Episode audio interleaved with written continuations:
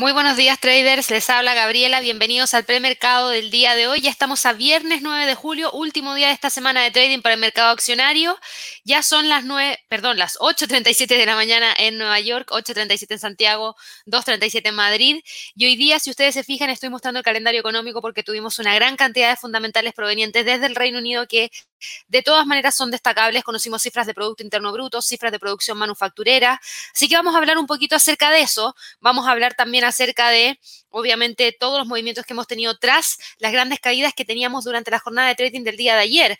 Si ustedes estuvieron en la sección de preguntas de trading, se dieron cuenta que en algunos momentos yo les había mencionado que ya teníamos gran parte de, las caídas detenidas. ¿Por qué? Porque el precio, por ejemplo, de los índices había logrado recuperar gran parte del terreno perdido.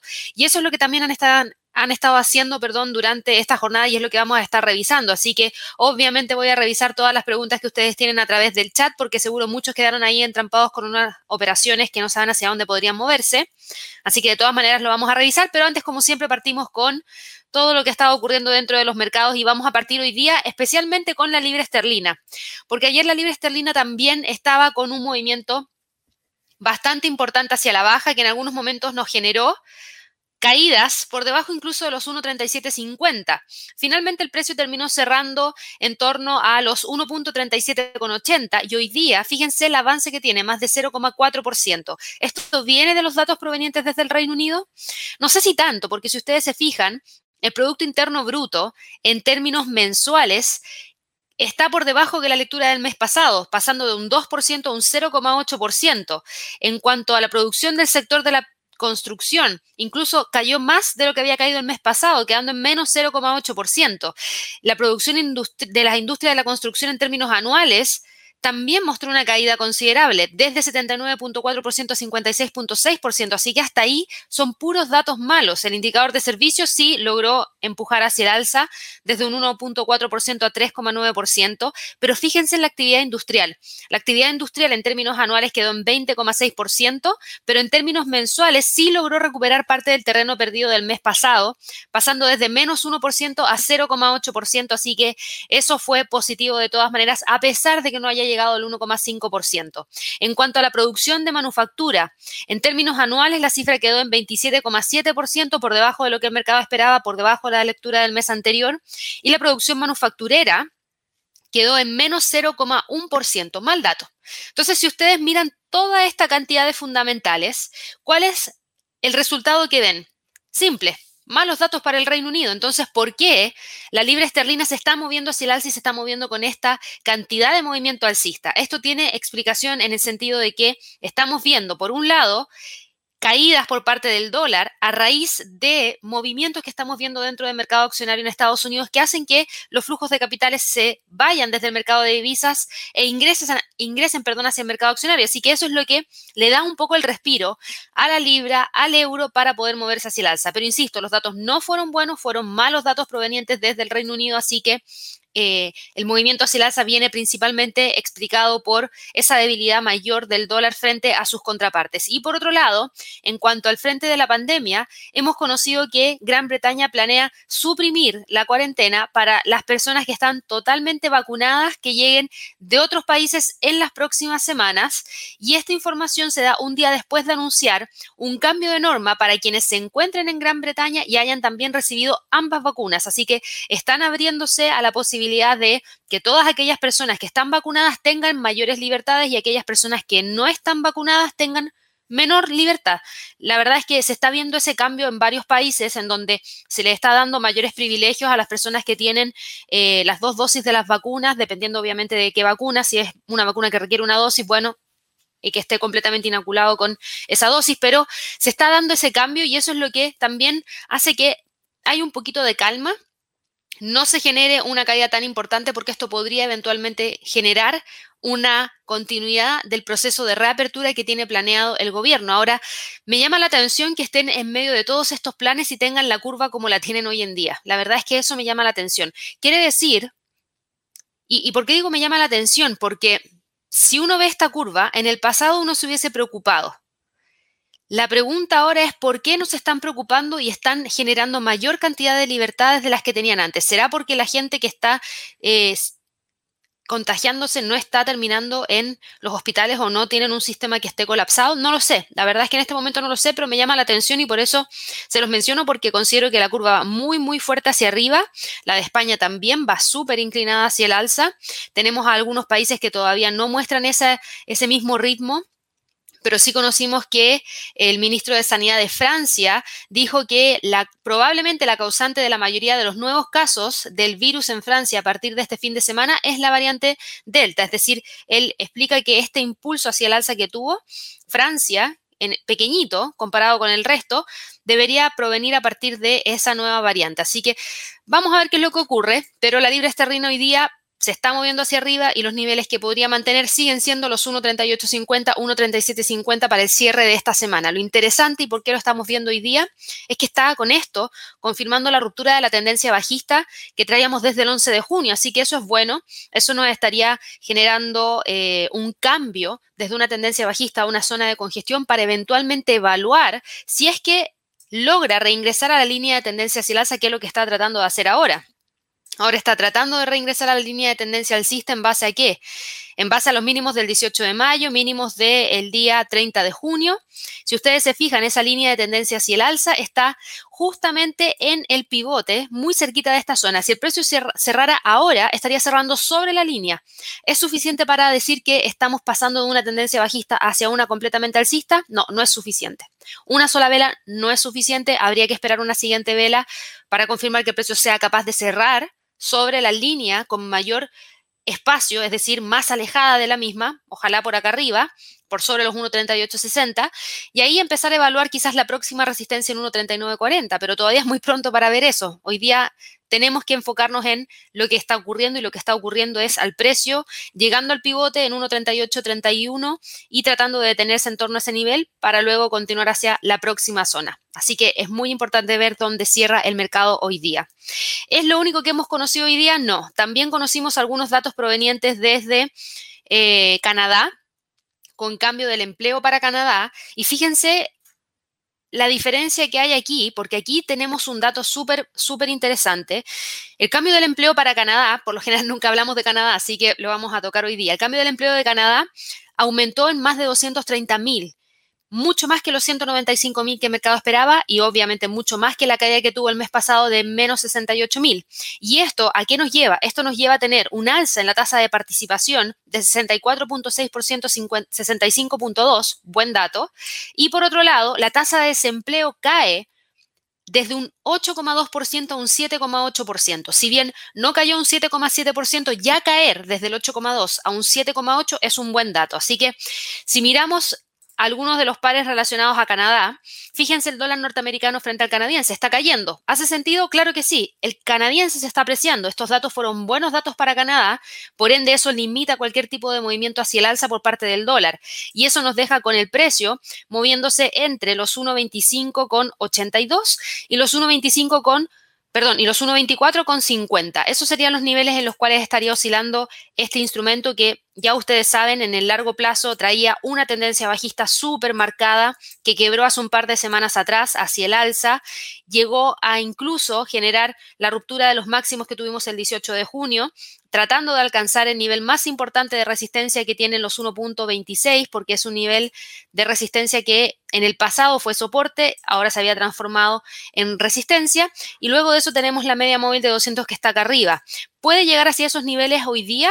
La verdad es que no se ve tan factible en base a que no tenemos muchos fundamentales provenientes desde Estados Unidos y por otro lado porque tuvimos datos para Canadá que fueron más favorables para el dólar canadiense que para el dólar. Por ende, eso debería hacer que el par retroceda, que es lo que está justamente haciendo ahora. Así que se ve bastante probable que termine cerrando entre los 1.2550 y de hecho lo vamos a ajustar acá un poquito más acotado, 1.2550 y 1.2450.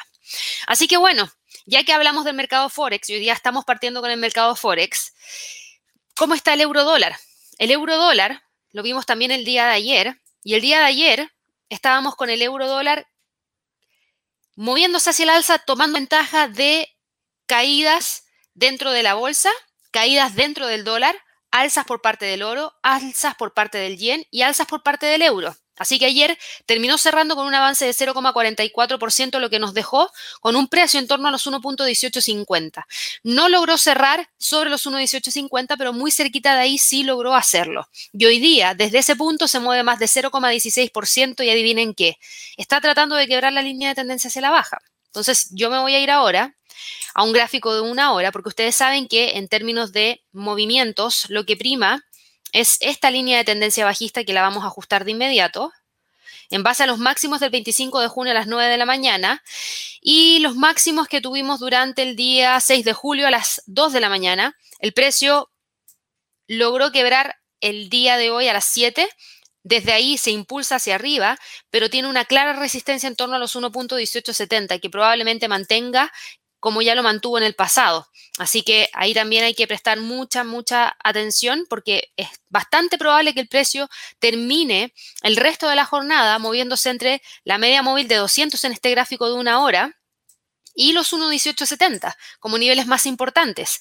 ¿Eso qué significaría? Significaría que logra cerrar sobre la línea de tendencia bajista, que es algo que vamos a tener que ver. Recuerden que cuando abre la bolsa en Estados Unidos se producen movimientos que a veces cambian todo el rumbo de lo que nosotros estábamos viendo en el premercado, así que no se olviden de monitorear el sentimiento que se da un par de horas después de la apertura. Pero si ustedes se fijan, ahora mismo tendríamos al precio buscando esos 1.18,70 con bastante fuerza, a ver si es que lo logra hacer, y si continúa y quiebra el pivote que está en 1.18,72, el próximo nivel ya lo tendríamos en 1.18,80. Pero lo que sí está claro es que niveles importantes claramente están acá. Ojalá que el precio, para quienes están buscando mayores alzas, ojalá que el precio logre cerrar sobre los 1.1850 y ojalá sobre la línea de tendencia bajista, porque podría ser la primera señal para que el precio continúe recuperando el terreno perdido. Y el dólar frente al yen. El dólar frente al yen lo habíamos visto el día de ayer. Estábamos evaluando esta fuerte caída y habíamos visto cómo el precio había sido capaz de qué? De mantenerse sobre la media móvil de 50, sobre 50% del Fibonacci en 109,57 y tratando de ver si es que lograba cerrar sobre soporte 2 en términos semanales, algo que no hizo, así que teníamos al precio ahí. ¿Se veía probable que continuara cayendo? No tanto, porque estábamos hablando de un 50% de un retroceso de un Fibonacci, que por lo general en el primer toque siempre se suele respetar, a no ser que haya un factor mucho más potente que empuje con fuerza el precio hacia la baja. En este caso se mantiene de continuar cayendo. El próximo nivel que nosotros teníamos marcado era esta zona donde convergían varios indicadores técnicos que, bueno, no lo alcanzó a tocar. Y hoy día el precio del dólar frente al yen se mueve hacia el alza, avanza más de 0,24% y esto tiene que ver con la recuperación que ha tenido la bolsa en Estados Unidos y el mayor apetito al riesgo que hay dentro del mercado hoy día. Viernes, último día de la semana, sin mucho fundamental para Estados Unidos, sin mucho fundamental proveniente desde China en relación al mercado accionario, así que eso hace que se calme un poco la cosa y permita que algunas acciones vuelvan a retomar la senda hacia el alza. Por ende, ¿qué significa esto? Que el yen empieza a caer en términos de demanda y eso es tomado como ventaja por parte del dólar para impulsarse hacia arriba. De hecho, si ustedes van a mirar, por ejemplo, el movimiento que tuvimos durante eh, la sesión de Asia, el Nikkei, solo como ejemplo, fíjense cómo revertió. Se movió más de un 2,3% hacia el alza y la gran caída que veíamos ayer ya quedó completamente eh, obsoleta, por decirlo así. El precio del cierre de la vela, fíjense, el cuerpo de la vela es una vela envolvente, envolvió por completo la vela eh, al cuerpo de la vela anterior, así que eso también es una gran señal de la recuperación que tuvo y que mantuvo los 27.600 y esto explica la caída dentro del yen. Y por eso el dólar frente al yen se está moviendo como se está moviendo. Ahora, ¿cuáles son los niveles para esta jornada? Si nos vamos a un gráfico de una hora, aquí teníamos la zona en la cual el precio podría haber cerrado ayer, que la habíamos dejado marcada. Nos vamos a olvidar de esto y vamos a trazar para quienes operan intradía esta línea de tendencia alcista que es la que está respetando ha tocado una, dos, tres veces la parte de la línea de tendencia que va hacia el alza y tenemos al precio ahora moviéndose entre los 109,90 y los 110,10. Esos son los niveles más importantes que si llega a quebrar hacia el alza, rápidamente va a ir a buscar la media móvil de 50, rápidamente va a ir a buscar el próximo nivel en 110,40. Así que mucha atención con el dólar frente al yen porque está tratando de recuperar el terreno perdido. Así que bueno, ya que he hablado de las recuperaciones en Asia, de los movimientos dentro del mercado Forex, de las caídas que ha tenido el dólar a raíz de esta mayor recuperación por parte de la bolsa en Estados Unidos, vámonos a la bolsa en Estados Unidos. La bolsa en Estados Unidos hoy día opera de la siguiente manera en el premercado. Tenemos por un lado al Standard Poor's subiendo más de 0,5%, al Dow Jones 0,8% y al Nasdaq que hasta hace un par de minutos atrás estaba moviéndose hacia el alza, ahora va moviéndose hacia la baja, menos 0,08%.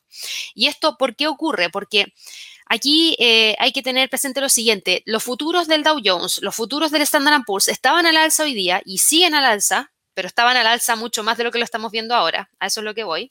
Em, de todas maneras, siguen a acaparando mayor movimiento alcista, porque en el caso del Standard Poor's estoy casi segura que lo vi en torno a los 0.50, 0.70, y aquí lo que está pasando es que tenemos una variación. Si ustedes hubiesen estado viendo el mercado, que no sé si lo estuvieron haciendo, a las 8 de la mañana, se hubiesen dado cuenta que tanto el Standard Poor's como el Dow Jones estaban cotizando alrededor de 0,6%, 0,7% hacia el alza, ambos y en el caso del Nasdaq se movía al alza alrededor de 0,10%. ¿Y qué es lo que está pasando ahora?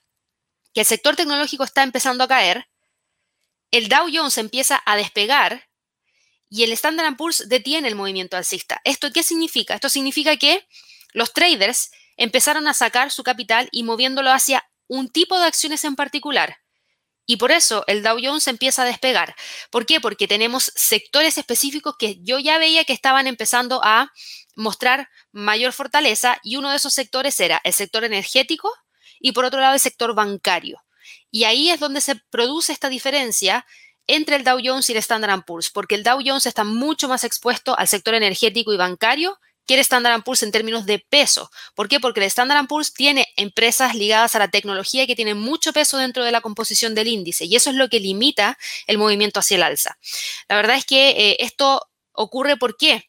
Porque eh, ya empresas energéticas como ExxonMobil, como Devon Energy, como Schlumberger, como Occidental Petroleum, como Halliburton, eh, estaban subiendo alrededor de un 1 y un 1,8% de las operaciones previas al mercado, siguiendo qué? Siguiendo los precios del petróleo. Ahí está el petróleo. El petróleo está en 0.89 con movimiento alcista me refiero, 73 dólares con 90 centavos. Veamos, por ejemplo, a ExxonMobil, que fue una de las que les nombré.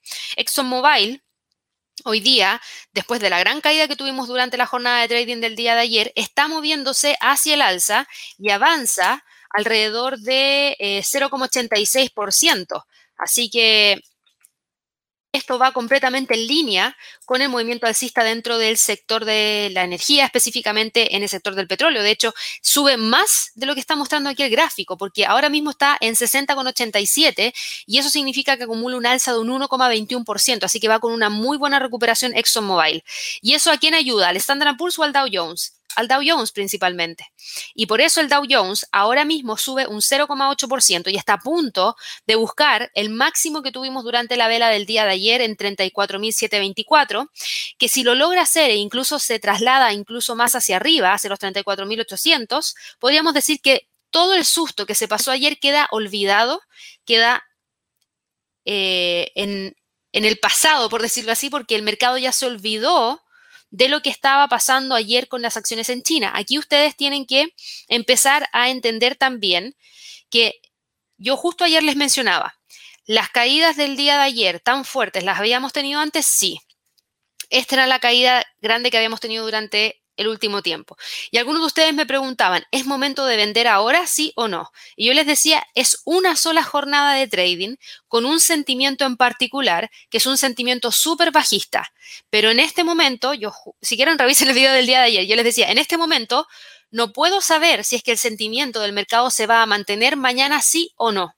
Si se mantiene, entonces ahí podríamos empezar a hablar de una corrección mayor que podría llevarnos a, realizar un cierre de operaciones, pero si no se mantiene, el mercado va a retornar hacia los niveles anteriores, que son los que tienen mayor fundamental, mayor base como para poder mantenerse. ¿Por qué lo digo? Porque las empresas sí están teniendo resultados interesantes. Las empresas sí podrían entregar reportes de ganancias trimestrales en los próximos días que sean eh, algo que de todas maneras se pueda destacar. De hecho, gran parte del mercado está esperando que las empresas en su entrega de reportes trimestrales del segundo trimestre supere mucho más eh, en earnings que lo que se entregó el mes pasado. Y les muestro un gráfico para que lo tengan presente. Este es el gráfico. Este es el primer mes el primer trimestre, perdón, fíjense la fuerte alza que hubo en earnings y, lo que se espera para el segundo trimestre, que es lo que espera el mercado, es que esa cifra sea incluso más alta que la del primer trimestre en cuanto a eh, earnings. Y obviamente esto está proyectado en base a qué? En base a los resultados de las compañías dentro del Standard Poor's. Entonces, por lo mismo, es súper importante la entrega de reportes trimestrales que vamos a tener y que comienzan la próxima semana con el sector bancario. Estoy casi segura que comienza la próxima semana, se los confirmo de inmediato. Estoy casi, casi segura. Y por eso el mercado bancario, las acciones se están moviendo hacia el alzo hoy día también. Hay algunos que van a empezar a ingresar sus operaciones antes de tiempo, solamente para no quedarse fuera del mercado. Denme un segundo. Se los confirmo de inmediato. Sí, la próxima semana, el martes. ¿Quién reporta el martes? JP Morgan, Goldman Sachs y PepsiCo. Luego, el miércoles reporta Bank of America, Citigroup y Wells Fargo. Y el jueves termina Morgan Stanley. Con eso se abre la, temporada de entrega de reportes trimestrales. En nuestra página, aquí en la sección de herramientas de trading, en reportes trimestrales, hoy día les voy a dejar información respecto a estas entregas para que ahí lo tengan presente pero ya empieza la temporada de reportes de ganancias trimestrales y esto es lo que el mercado espera en cuanto a resultados, que sean buenos resultados. Entonces, por eso explico que gran parte de las razones por las cuales las caídas del día de ayer se frenaron vienen a raíz de que la próxima semana parte la, temporada de reportes trimestrales. Después de eso, la semana siguiente vamos a tener a IBM, vamos a tener a Netflix, vamos a tener a Coca-Cola, vamos a tener a Johnson Johnson, que me preguntan mucho aquí a través del de, chat, vamos a tener a Intel, vamos a tener a Twitter, vamos a tener a Slumberger. Después de eso, y entre, entre medio de esa semana, el día 22 de julio, no se olviden, tenemos nuestro Trading Day. Tenemos nuestro Trading Day el jueves a la una de la tarde. ¿Y por qué lo menciono? porque para el Trading Day nosotros vamos a prepararnos para la entrega de Apple, Tesla, Facebook y Amazon, porque como se va a realizar el 22 de julio, la entrega de estas compañías es la semana, la semana siguiente, por ende vamos a estar muy encima en términos de precio, en términos de escenario, por ende podríamos estar con mucha más información justo antes de que se entregue todos los datos. Así que aparte de eso, obviamente vamos a hablar de scalping, vamos a tener un conversatorio en donde vamos a hablar de small caps. No se olviden de registrarse, es un evento completamente gratuito. Todos los enlaces están en la descripción del video, están en el chat, así que también para que aprovechen eso. Pero claro, como les mencionaba, la semana del 27 de julio, que es la semana después del Trading Day, tenemos a 3M, tenemos a Apple, tenemos a Starbucks, tenemos a Visa, tenemos a Pfizer, AMD, Facebook, Ford, Microsoft, Tesla, eh, tenemos también a Mastercard, tenemos a Google, tenemos a Amazon y terminamos el viernes 30 con Chevron, ExxonMobil, Procter Gamble, Caterpillar, eh, Berkshire Hathaway, entre otras más. Así que se viene bastante fuerte y, y después de eso tenemos la primera semana de agosto con una gran cantidad también de empresas que están entregando sus reportes. Yo aquí menciono las que son más buscadas pero hay una mayor cantidad de entrega de reportes trimestrales en esas últimas semanas. Así que mucho ojo ahí. Yo creo que este Trading Day les va a servir mucho, mucho para poder prepararse para esa entrega. Pero volviendo aquí a los instrumentos, en el caso del Dow Jones, el Dow Jones hoy día tiene como techo el máximo del día de ayer y eso está en 34.724, así que ese es el nivel que podríamos estar monitoreando en términos de resistencia para la jornada de hoy día. De que ha recuperado el terreno perdido, lo ha recuperado porque ya logra nuevamente situarse sobre la línea de tendencia alcista que traía desde el 22 de junio. Para el Standard Poor's, fíjense el Standard Poor's, también logra recuperar parte del terreno perdido, no con la misma fuerza que el Dow Jones, pero por lo que ya les expliqué, y fíjense que se mueve hacia el alza un 0,51%, cotiza en torno a los 4.342. Eso nos deja nuevamente dentro de esta zona en la cual se estaba moviendo el precio antes del fundamental de ayer, que era más o menos esta zona de acá. Así que probablemente hoy día trate de cerrar sobre el pivote. Incluso podemos dejarla de esta forma podríamos estar empezando a evaluar esa zona entre los 4.320 y 4.360 como niveles más importantes para el Standard Poor's. Y el Nasdaq, por otro lado, se recupera pero un poquito. ¿Por qué? Porque el Nasdaq hasta hace un par de minutos atrás estaba moviéndose hacia el alza. Ahora se mueve hacia el alza, perdón, se mueve hacia la baja 0,05%, pero es tan poquito que todavía está con mucha incertidumbre hacia dónde moverse el Nasdaq y probablemente el factor que genera el movimiento se va a dar cuando se genere la apertura de la bolsa en Estados Unidos. Lo que sí tenemos claro es que está respetando muy bien el nivel de soporte en 14.680 y también la resistencia en torno a los 14.800. Y en cuanto a la bolsa en Europa, la bolsa en Europa logró revertir también gran parte de las caídas de ayer. Fíjense, el Eurostox le puso un freno a la caída en torno a los 3.963, nivel que habíamos dejado marcado aquí en el gráfico, y desde ese punto logró moverse hacia el alza más de un 1,36% y nos deja con la cotización sobre incluso los 4.040. Así que todavía estaríamos viendo un precio de cierre de la semana dentro de esta zona pero al mismo tiempo también vemos un precio de cierre de la semana por debajo de una línea de tendencia bajista que se mantiene desde el día 18 de junio. En cuanto al DAX, el DAX sube más de un 1%, se mantiene dentro de la zona de congestión. Lo interesante es que ya estaría tratando, estaría tratando de hacer lo siguiente, estaría tratando de eh, olvidarse de esto,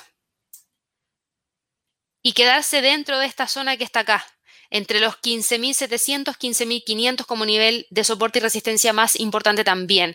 Eh, eso se vuelve más interesante, sobre todo porque en el caso de el DAX, nunca dijimos que, habíamos, que estábamos frente a un cambio de tendencia, no, siempre dijimos que en este caso el DAX hace bastante tiempo, por lo menos desde finales del mes de mayo, estaba dentro de una zona de congestión entre los 15.800 y los 15.353 como niveles más importantes y ayer cuando cayó, habíamos mencionado que existía una gran posibilidad de que el precio cerrase sobre los 15.353, algo que hizo. Y hoy día desde ese punto se une a las alzas de la bolsa en Asia, a las alzas dentro de la bolsa en Estados Unidos, y también dentro de la bolsa europea y el DAX se mueve hacia arriba. Lo interesante es que nuevamente quedaría entre los 15.500, 15.700 como niveles más importantes. Para el IBEX, el IBEX también detiene movimiento bajista, logra respetar los 8.600 como nivel de soporte más importante, que era donde teníamos un 23.6% de un Fibonacci, por eso lo habíamos dejado marcado ahí.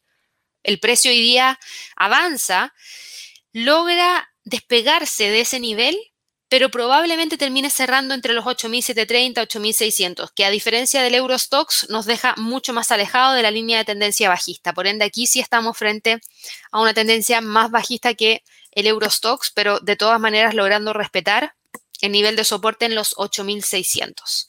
El FTSE del Reino Unido, por otro lado, también frena el movimiento hacia la baja. Ayer, si nos vamos al gráfico de una hora, habíamos evaluado como zona en la cual el precio podría mantenerse y no continuar cayendo. Esta zona que estaba marcada aquí en Calipso, listo, se mantuvo, así que bien.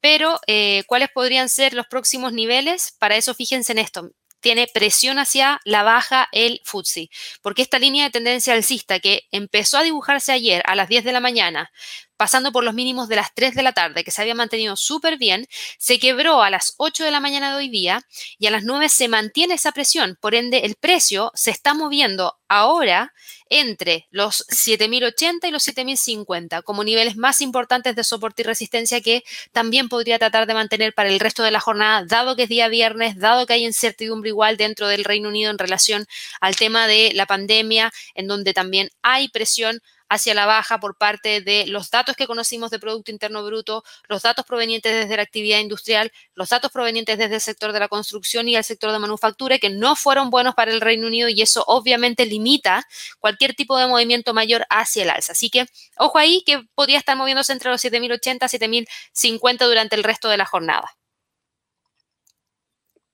Como ya vimos en mercado Forex, vamos a las criptos. Las criptos la verdad es que hasta hace un par de minutos atrás estaban todas rojitas, excepto Dogecoin, que venía con un movimiento importante hacia el alza.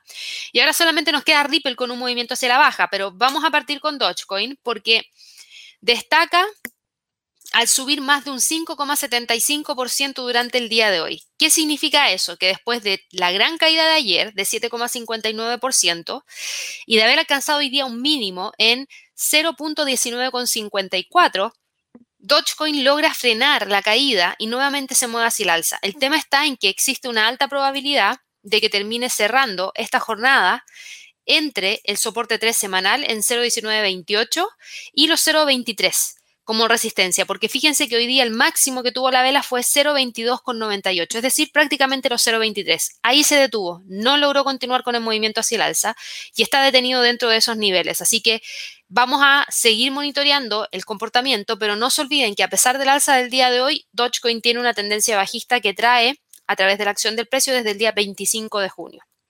Para el resto de las criptomonedas, Bitcoin va con un movimiento hacia el alza de 0,69%.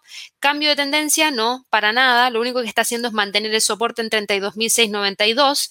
Sigue manteniendo la línea de tendencia bajista. Sigue manteniendo esta zona entre los 36.000 y los 32.692. Y de continuar moviéndose hacia el alza, la próxima resistencia estaría en 33.793. Pero dada la vela que estamos viendo ahora, no se ve tan probable a no ser que haya un aumento de volatilidad mayor dentro de las próximas horas.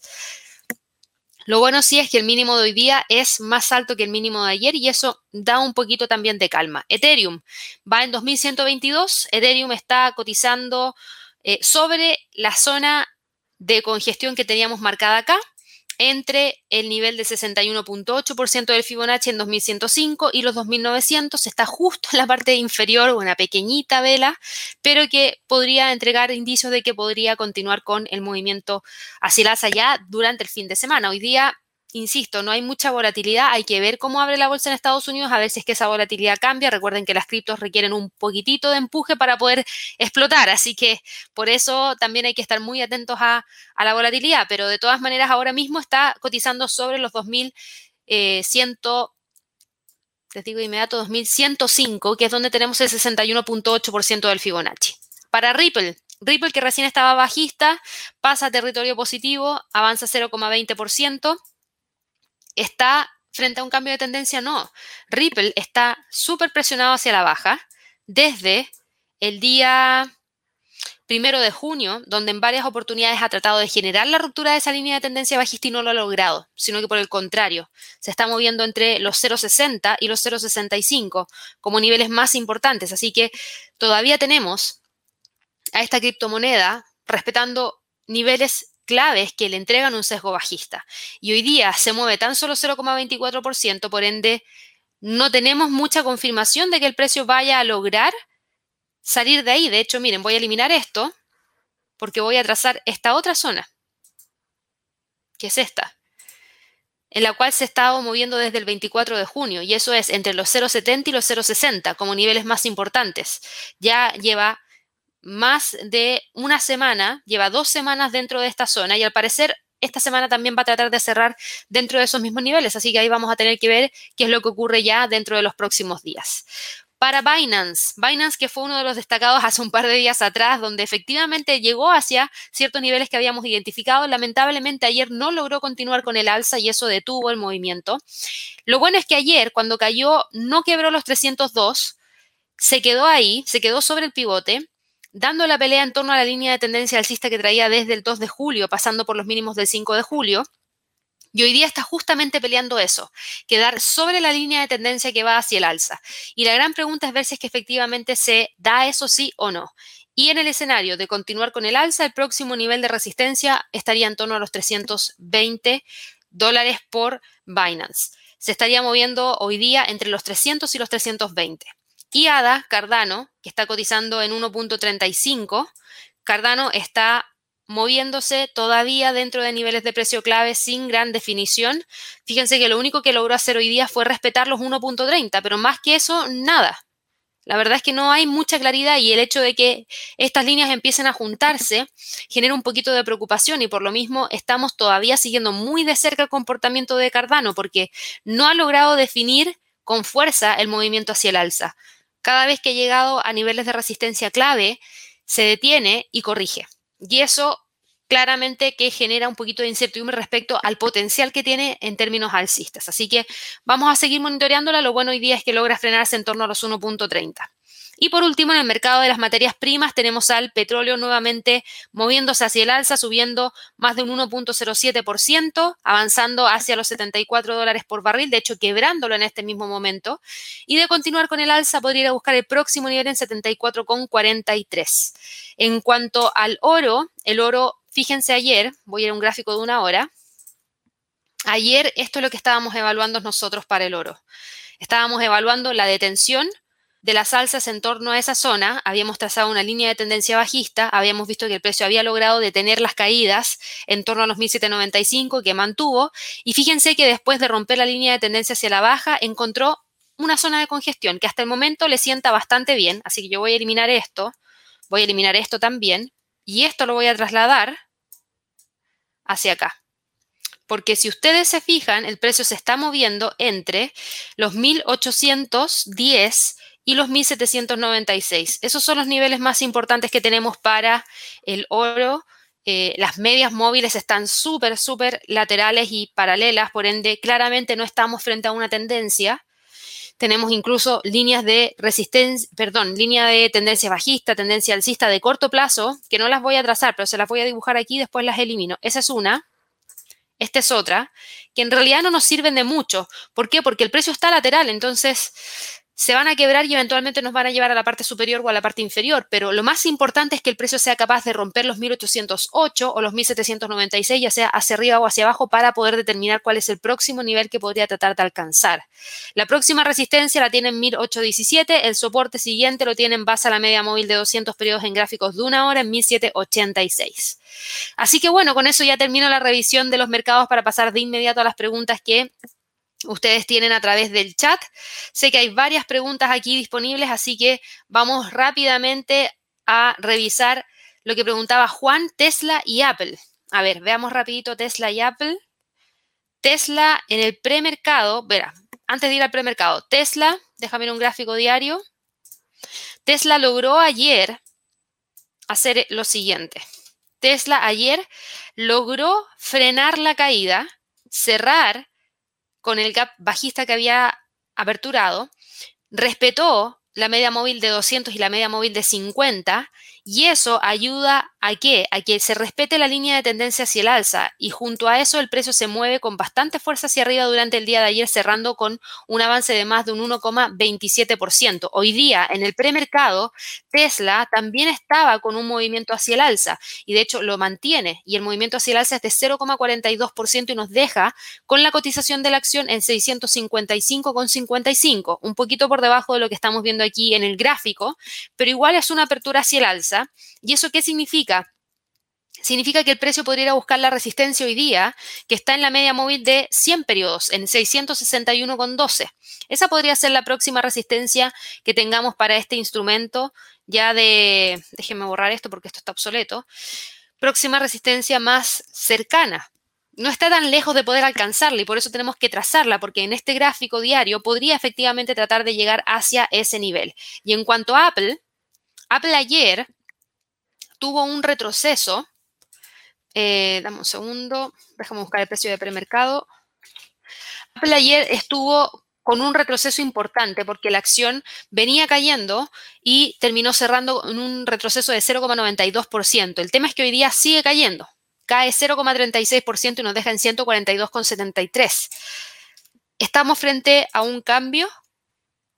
La respuesta es no, porque si tú te fijas, Aquí tienes la línea de tendencia alcista que se trae desde el 3 de junio, en donde no se ha quebrado absolutamente nada. Ni siquiera hemos visto que el precio de Apple haya sido capaz de llegar al 23.6% del Fibonacci, que está en 140.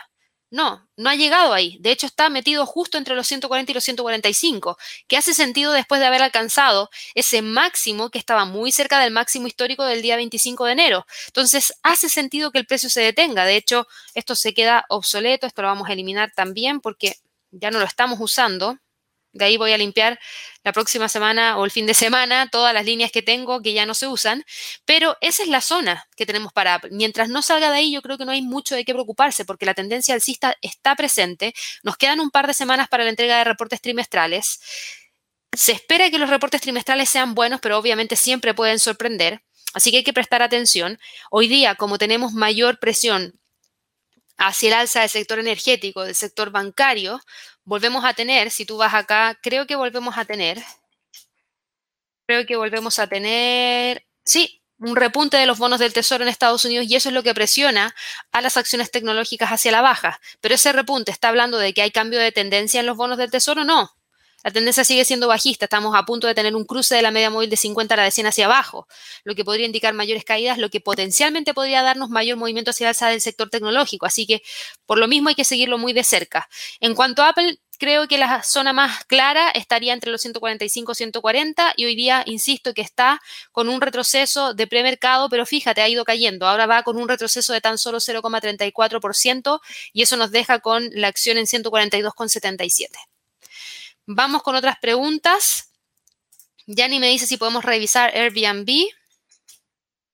Airbnb, sí. Está en ciento...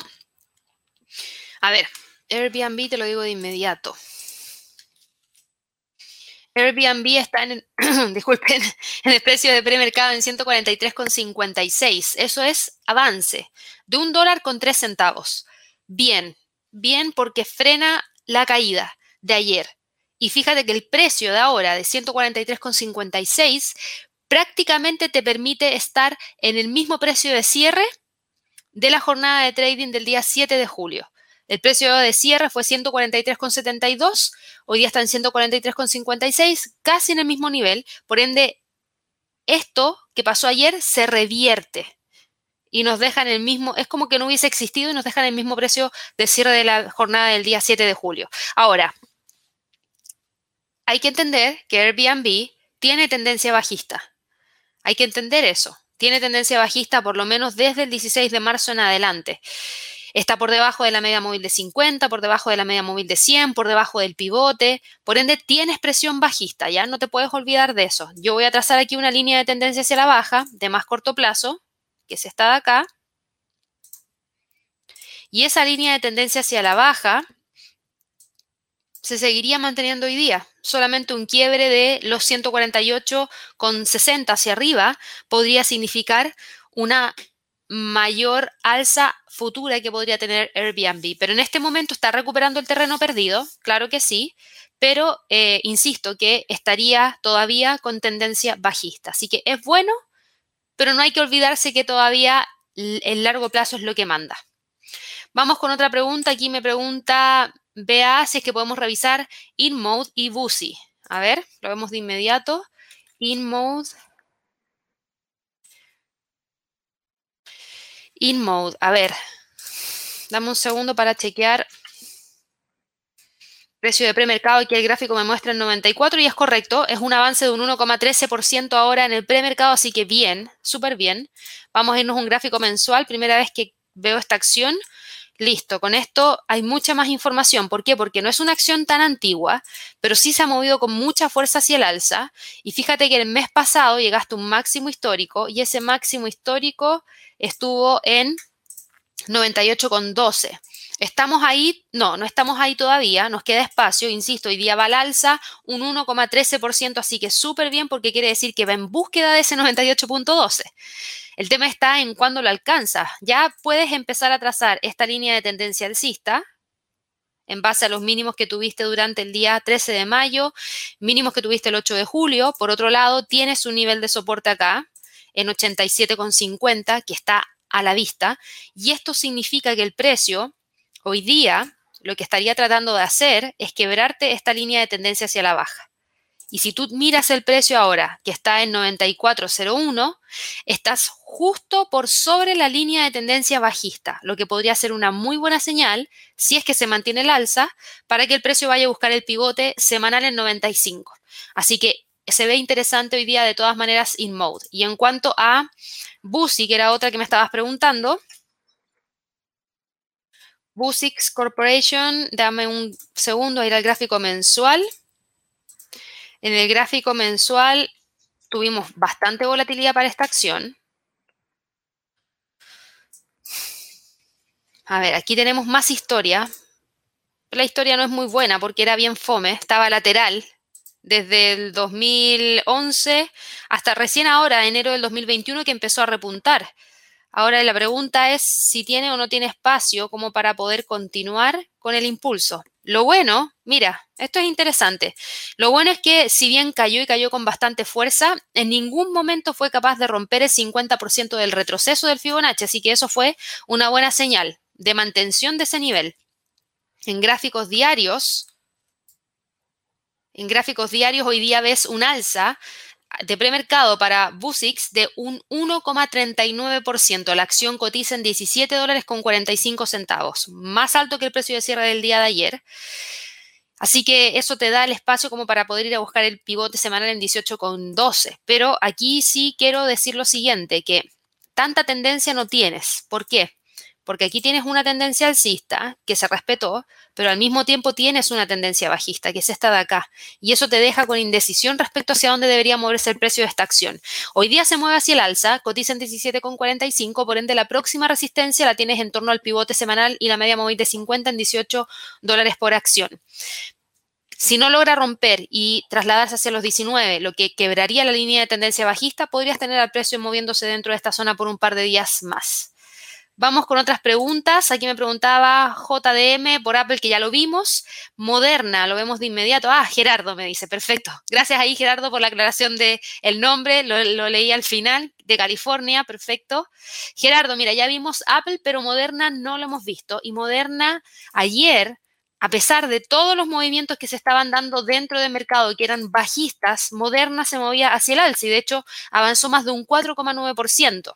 Hoy día en el premercado avanza, pero tan solo 0,20% y eso nos deja con la cotización en 233,25. ¿Qué pasó? Ayer el tema de la variante Delta y la posibilidad de que sea necesaria una tercera dosis de las vacunas es lo que está generando el impulso hacia el alza de Moderna y de otras eh, de otros laboratorios que desarrollaron la vacuna que hoy en día está aprobada, por ejemplo, por la Organización Mundial de la Salud. Eso es lo que generó el movimiento alcista, porque existe una alta posibilidad de que tengamos que recibir una tercera dosis y hoy día el movimiento no es tan fuerte porque gran parte del movimiento se dio el día de ayer. Y esa alza prácticamente hoy día continúa, pero con tan solo un movimiento de 46 centavos hacia arriba. Por ende, los 233,25, que es el precio actual que tiene la acción en el premercado, te estarían dejando sobre el pivote semanal y eso ya sería bueno. ¿Por qué? Porque para la próxima semana, si es que hoy día queda sobre los 232, la próxima semana el precio podría tratar de ir a buscar, si es que mantiene la tendencia hacia el alza que trae desde bastante largo plazo, el máximo histórico que alcanzó el 30 de junio. Así que se ve algo interesante también ahí para Moderna. Alfonso me hace perdón, aquí se me corrió un poco esto bien rápido. Iba a leer una pregunta más arriba, que era de Alfonso. Alfonso nos preguntaba lo siguiente, Gaby, se rumorea que el millonario Richard Branson haría un vuelo espacial con un avión de Virgin Galactic. ¿Esta noticia podría ayudar a Virgin Galactic a ir al alza? Sí. También leí esa noticia muy tempranito en la mañana y la respuesta a mi parecer es sí. Y te lo explico por qué. Porque mira, si vas a revisar Virgin Galactic, Virgin Galactic alcanzó un máximo histórico el día 28 de junio, cuando llegó a los 57,51. Y eso fue a fines de este mes, del mes pasado, perdón. Y luego de eso cayó hacia alrededor de los 43 dólares por acción. Y la acción hoy día estaba subiendo con bastante fuerza. Y déjame confirmar de inmediato el precio de premercado para Virgin Galactic. Precio de premercado, mira, corrigió todo lo que se había estado moviendo en la mañana, que era bastante, lo acaba de corregir. ¿Por qué? Porque mira, la acción se estaba moviendo en el premercado alrededor de, mira, ayer tuviste al precio cerrando en 52,69 y teníamos de precio de premercado subiendo alrededor de hacia los 53,15, pero rápidamente revirtió y toda esa acción se había estado produciendo por esta noticia que mencionabas tú, que era a raíz de qué, que este sería un viaje al espacio que se realizaría el domingo de esta semana por Richard Branson, que va a ser el cuarto vuelo de prueba de la compañía y el primero con una tripulación de cuatro personas a bordo. Es súper importante esa noticia. Blue Origin tiene previsto lanzar, por ejemplo, a Jeff Bezos al espacio el día 20 de julio.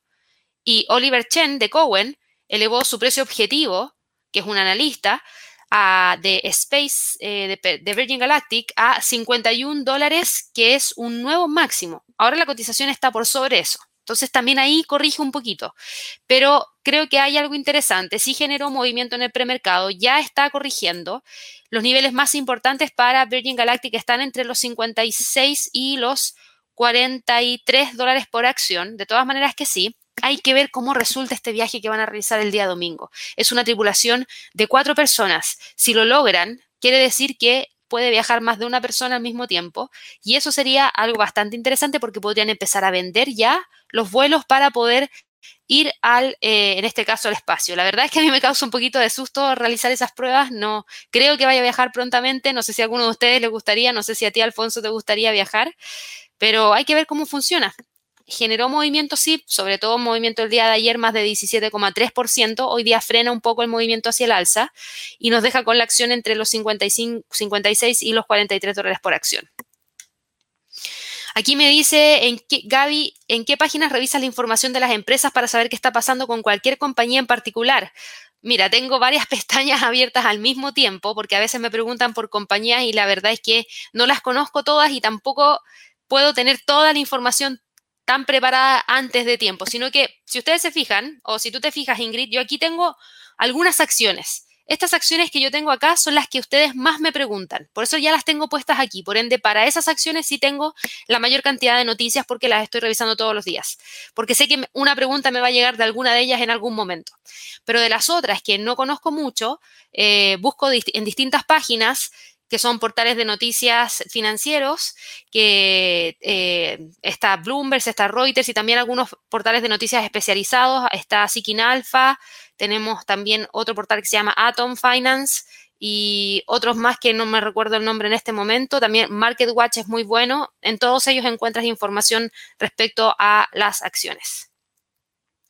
Vamos acá con la pregunta de Pedro. Mira, a mí me pregunta por Bank of America y la tengo acá porque sé que eh, muchos de ustedes me preguntan por esas acciones. Así que Bank of America hoy día está corrigiendo bastante y eso tiene que ver con el repunte de los bonos del Tesoro en Estados Unidos, eso tiene que ver con lo que les mencionaba, que venía el sector bancario recuperando el terreno que ha perdido y hoy día se mueve más de 2,24% hacia el alza. Eso nos deja con la cotización de la acción en 39,65, que es exactamente donde la estamos viendo ahora. ¿Qué significa eso? Que todavía sigue por debajo de esta línea de tendencia bajista, pero lo bueno es que quedaría sobre la media móvil de 100 en gráficos diarios, nos aleja del soporte en 38,50 y el susto que pasamos el día de ayer, me incluyo porque el sector bancario es algo que he estado viniendo de cerca, he estado siguiendo de cerca, perdón, porque traía una tendencia alcista súper buena, pero cuando empezamos a tener toda esta volatilidad proveniente desde el sector eh, tecnológico, con el sector de los bonos, con la Fed hablando de la inflación, no de la inflación, etcétera, frenó el movimiento de todo el sector bancario. Y ahora va nuevamente repuntando, avanza 2,4% y nos deja en 39,72, así que eso obviamente sería un respiro y podría dejarnos con la cotización subiendo hacia los próximos niveles en torno a los 40 dólares por acción. Hay que ver si se mantiene o no el impulso, eso sí, durante la apertura del día de hoy. Vamos aquí con otras preguntas. Ahí José, José David nos dice, nos faltan solo 100 suscriptores para los 17 mil. Yo creo que en este premercado lo logramos. Ojalá, ojalá que lo lográramos en este premercado, porque sí, nos faltan muy poquititos 100 y con eso ya tenemos obviamente muchos más seguidores. Gracias también, Juan Rico, por tus eh, likes. Esperemos que lleguemos pronto a los 20 mil. Aquí voy con otra pregunta de Carlos. Me dice cómo vemos ALDX. A ver, vamos a partir con esa. ALDX, Aldeira Therapeutics. Déjame ir un gráfico mensual. Eh, mira, ¿sabes qué? a mi parecer no tienes mucha tendencia para esta acción. La veo más lateral que con tendencia, pero aquí tú traías una tendencia importante, que era hacia el alza y déjame ver si es que la sigue manteniendo.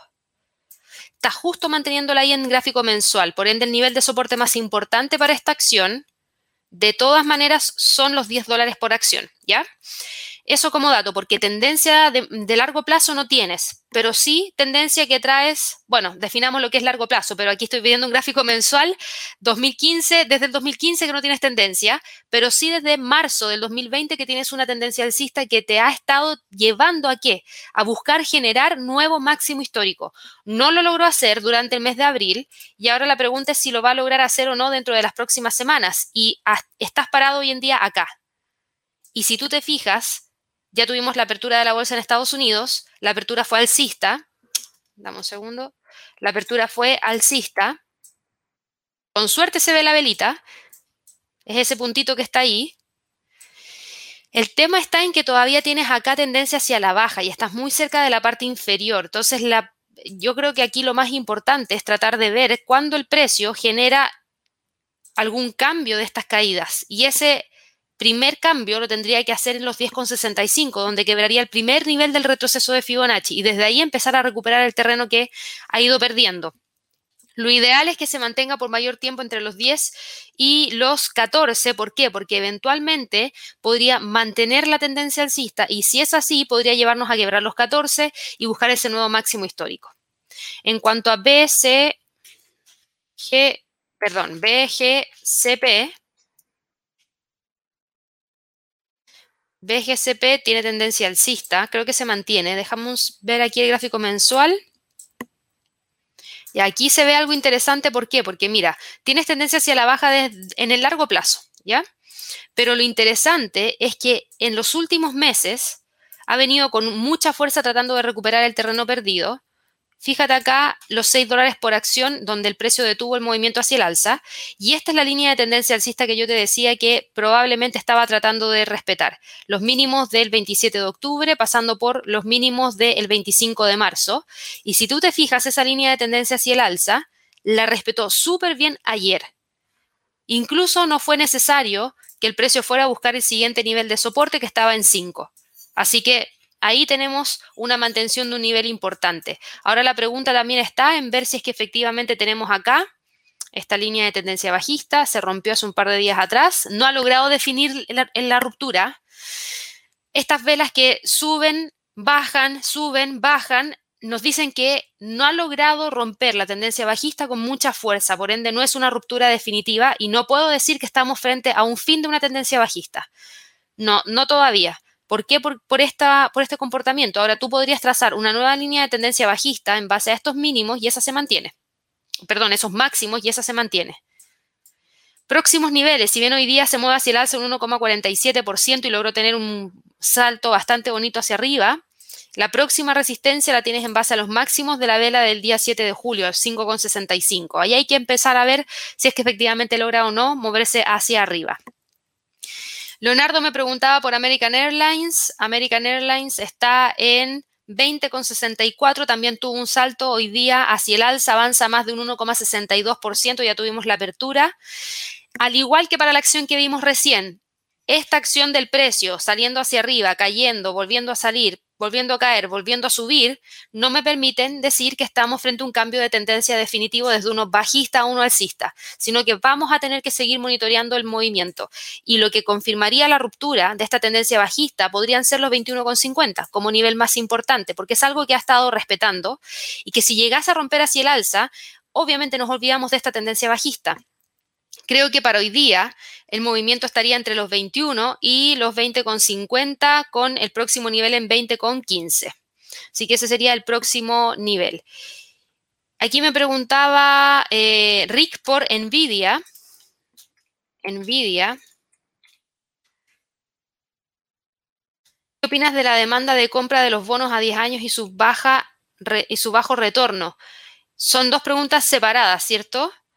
Eh, yo creo que son dos preguntas separadas. No, sé si es la misma pregunta, pero asumo que es las dos preguntas separadas. En cuanto a Nvidia, a ver, Nvidia la veníamos viendo hace un par de días atrás. Teníamos esa tendencia alcista que claramente se quebró. Ayer con el gap hacia la baja que afectó a gran parte de las compañías, quedó por debajo de los 800. Hoy día continúa cayendo 0,33% Vimos en la mañana que la demanda de bonos había logrado nuevamente volver a repuntar un poquito y ese repunta, aunque sea leve, genera presión bajista dentro del sector tecnológico. Así que por eso tampoco tenemos mayores alzas dentro de Nvidia.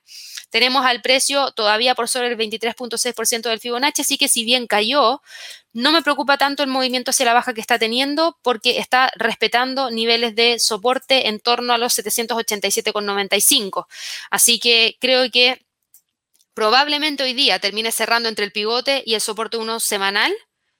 No creo que sea capaz de salir ahí a no ser que haya mucho aumento de volatilidad que nos lleve o a una caída mayor o a un movimiento hacia el alza que nos vaya a buscar cerrar ese gap. Pero como es viernes, no hay muchos fundamentales, podría tratar de quedarse dentro de esta zona. Y eh, yo creo que para los próximos días, de todas maneras, va a ser súper importante ver qué es lo que pasa, sobre todo porque recuerda que el 20 de julio tienes el split de 4 a 1. No te olvides de eso. Por lo mismo considero que probablemente la acción termine moviéndose en, dentro de esta zona, entre los 8.34 y los 7.87, como niveles más importantes. Vamos aquí con Chavo, me pregunta si podemos revisar Sokimich, Albemarle y otra más. La vemos de inmediato, no me, sé el nombre de la otra, pero me da la impresión de que todo tiene que ver con el litio. Eh, a ver, Sokimich. Sokimich se ve bien a ver, la estoy revisando en, la revisé en la bolsa de Estados Unidos, ¿ya? No en la bolsa chilena.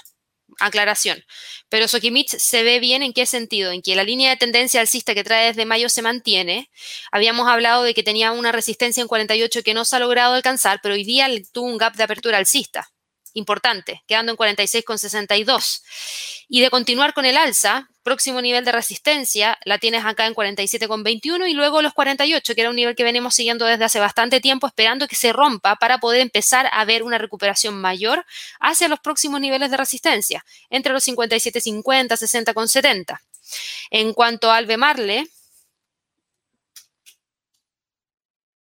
al Bemarle también la habíamos visto, sigue manteniendo la tendencia alcista. Albemarle hoy día también tuvo un gap hacia el alza súper bueno, porque ah, avanza más de un 1%. Lo que sí es que no logra romper los 172,50, así que ese claramente es tu primer nivel de resistencia y luego de eso tienes los 178, pero al igual que para Sokimich, sigue manteniendo la tendencia alcista. Y en cuanto a LTHM, que es Livent, Livent también tiene tendencia hacia el alza, por lo menos desde este periodo en adelante, que es ese de ahí, y fíjate que tienes al precio en 20. Resistencia. También tuviste gap de apertura alcista hoy día de más de un 1,34% y se queda ahí en torno al pivote en 19,13. Vamos con las últimas dos preguntas y las últimas dos preguntas son para Aarón, que me preguntaba, Gaby, ¿cómo ves al índice de China? Eh, iba bien, pero volvió a caer. A ver. A ver, China en sí, en general, el mercado eh, accionario en China está súper, súper dañado con todo este tema que estuvimos conversando durante toda esta semana, así que no me, no me es raro que este índice haya caído con la fuerza en la cual cayó tiene tendencia bajista. Tiene tendencia bajista. No te olvides de eso. Esa tendencia de ahí, que trae desde el 4 de junio, es bajista.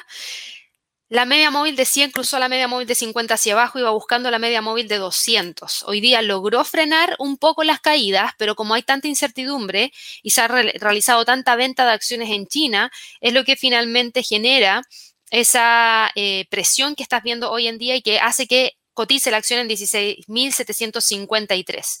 Ese sería el nivel más importante que tenemos para este instrumento eh, en términos de soporte. Fíjate que el soporte más importante lo tienes en 16.500. Eso es lo que tenemos justamente ahora. 16.500 es el nivel que tenemos como soporte. Y vamos con la última pregunta.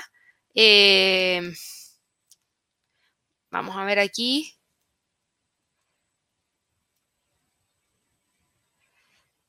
Vamos aquí a responder este saludo de Eliezer. Gracias ahí por los saludos, Eliezer. Me dice si podríamos darle mi opinión respecto al ETF TNA. A ver. TNA. ¿En qué está? 90 con 40. Hoy día tuvo un gap de apertura alcista de 2,4%. A ver, fíjate que en varias oportunidades hemos tenido marcado dentro de este ETF líneas de tendencia que ha quebrado. Por ende, vamos a eliminar todo porque creo que no tienes una tendencia tan clara, sino que por el contrario, lo que tienes es esto, es un soporte en 74 con 50 aproximadamente y una resistencia en 105. Esa es la zona en la cual se viene moviendo desde prácticamente febrero del 2021, así que tanta tendencia hacia el alza no tienes. Sí, obviamente tienes mayor presión hacia el alza, ¿en base a qué? En base a estos puntos, mira si tú trazas estos dos puntos, los mínimos de el 4 de enero del 2021 y los mínimos de el 12 de mayo del 2021, logró respetar el nivel de la línea de tendencia hacia el alza. Así que eso es bueno. ¿Por qué? Porque quiere decir que cuando cayó, sigue manteniendo la tendencia alcista de más largo plazo.